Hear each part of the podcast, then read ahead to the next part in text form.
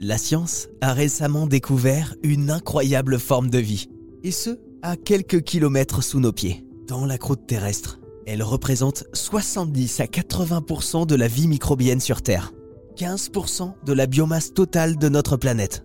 Et elle nous était inconnue il y a encore quelques dizaines d'années. Les intraterrestres. Celle qui nous en parlera le mieux, c'est Bénédicte Ménez, géobiologiste à l'Institut de physique du Globe de Paris. Attendez, je me trompe pas au niveau des chiffres, les intraterrestres qu'on ne connaissait pas encore il y a quelques dizaines d'années représenteraient 70 à 80% des micro-organismes présents sur la planète Terre. Oui, la, majeure partie des, espèces microbiennes, elles se situent dans les profondeurs de la Terre et c'est surtout aussi en termes de, quantité, euh, c'est l'habitat préféré euh, des micro-organismes, des bactéries et des archées.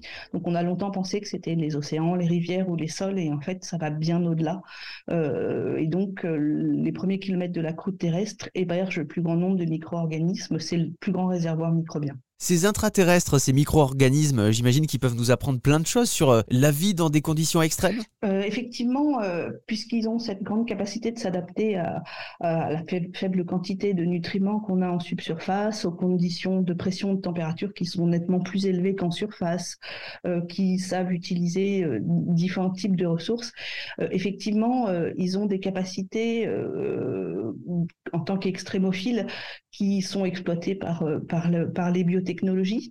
Euh, nous, dans notre discipline, dans, les sciences de la Terre, en fait, on s'y intéresse beaucoup parce que euh, quand la vie est apparue sur Terre, euh, la photosynthèse n'était sûrement pas encore présente. et donc, du coup, il pourrait constituer de bons analogues des premiers organismes qui se sont développés avant que la photosynthèse n'émerge, quand les premières cellules sont apparues sur Terre.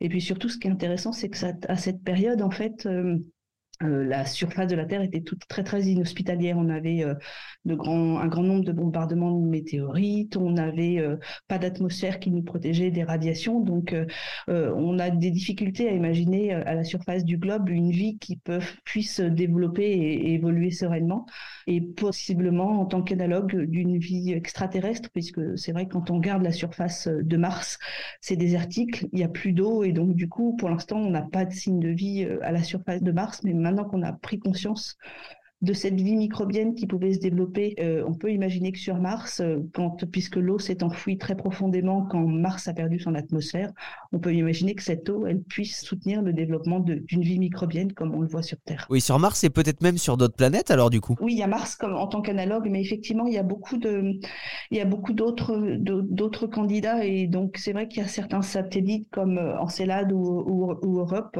qu'on a dans notre système solaire où là, on sait qu'on a de l'hydrothermalisme, c'est-à-dire de la circulation d'eau dans les roches.